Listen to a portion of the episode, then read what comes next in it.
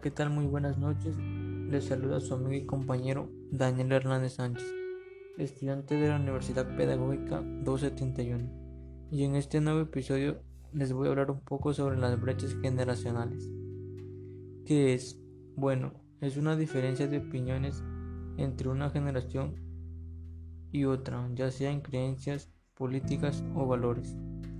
Ahora veremos cuáles son las brechas generacionales que existen. Los más antiguos son los baby boomers. Ellos nacieron entre 1945 y 1964. Ellos han pasado de todo. El desarrollo de la evolución tecnológica, el desarrollo de los medios de comunicación, luego la generación X. Estos nacieron en el periodo de 1960 a 1984. Iniciaron el desarrollo de la computación y de los teléfonos, pero también vivieron una crisis económica. En su educación se usaban herramientas como los pizarrones verdes o blanco y el uso del proyector de acetato. Su educación estaba basada en que el profesor debía ser el guía. Luego, la generación Y o millennials nacieron entre 1985 al 2000.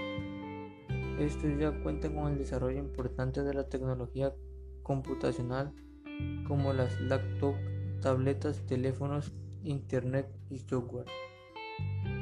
Las herramientas de aprendizaje que usaban en el aula eran pizarrón blanco, proyector de imágenes, conocidos como cañón, el PowerPoint y la educación virtual. Su modelo pedagógico era un constructivismo basado en el paradigma de aprendizaje del alumno, donde el profesor era un facilitador y el alumno es la persona que debía aprender con autonomía.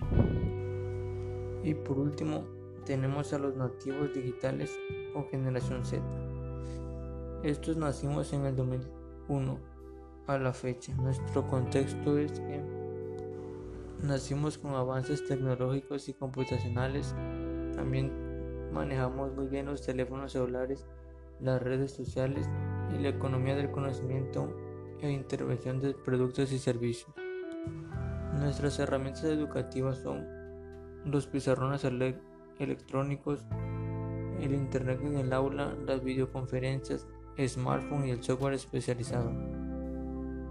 Nuestro modelo pedagógico es competencias bajo el enfoque socioformativo y el profesor es un facilitador y el alumno una persona de aprendizaje.